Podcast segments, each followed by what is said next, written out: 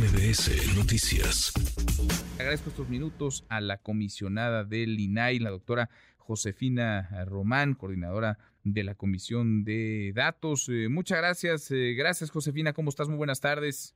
Manuel, buenas tardes. Gracias por interesarte en estos temas. Al contrario, muchas gracias. Pues eh, de entrada, creo que el INAI ahora es más relevante y necesario que nunca. Lo reconocen incluso en la presidencia de la República. Lo dijo ayer la secretaria de Gobernación.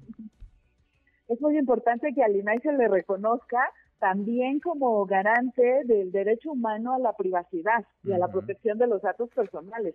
Generalmente nos identifican como transparencia, como acceso a la información, pero muy importante es el derecho a la protección de los datos personales. Y justo, bueno, ahora se ha evidenciado. Periodistas, quiero decirte, Manuel, que el domingo, por ejemplo, había tres, una denuncia. Ayer teníamos tres, hoy al corte de las 3 de la tarde hemos recibido nueve denuncias. Entonces, bueno, nosotros ya estamos eh, trabajando en la investigación.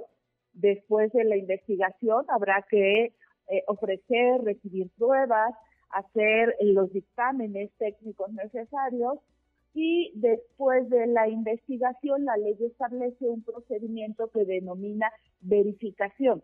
Será muy importante identificar si hay responsabilidad administrativa, porque en estos casos la ley general que aplica a instituciones públicas establece como última instancia dar vista a los órganos de control interno para que se aplique la ley general de responsabilidades administrativas.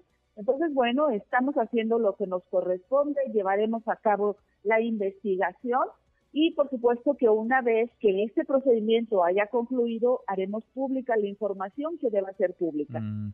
Ahora, en esta investigación o la investigación en sí requerirá la colaboración de la Presidencia de la República, me imagino, eh, comisionada de la eh, Dirección General de Comunicación Social, para que les explique qué, qué le tendría que explicar al INAI para que ustedes a su vez puedan realizar esta investigación y transparentar qué fue lo que sucedió, qué tan expuestos, qué tan vulnerables están los datos de 263 periodistas.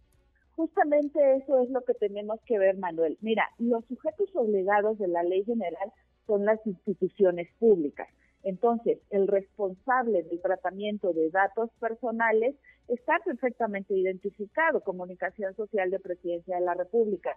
Pero si hubiere responsabilidad administrativa, hay que poner nombre y apellido de él o los probables responsables, porque, bueno, no se puede fincar responsabilidad a una institución pública. Eh, ahora, la ley es muy clara en el procedimiento a seguir. La institución es responsable, quienes llevan a cabo el tratamiento de datos personales son personas, servidores públicos que tienen nombre y apellido, eh, y dentro de este procedimiento de investigación o bien de verificación, justamente tendremos que identificar las pruebas que sean necesarias y que sean suficientes para determinar si hubo alguna responsabilidad, en qué medida, eh, si fue hackeo, si fue una vulneración a, esa base de datos, eh, si todavía estamos en oportunidad de eh, hacer alguna medida cautelar. Entonces, estamos justamente en este proceso.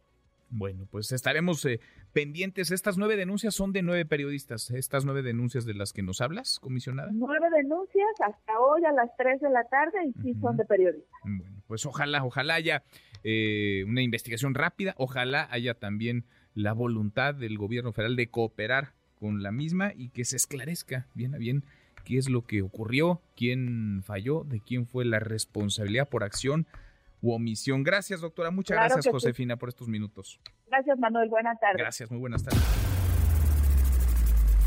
Redes sociales para que siga en contacto: Twitter, Facebook y TikTok. M. López San Martín.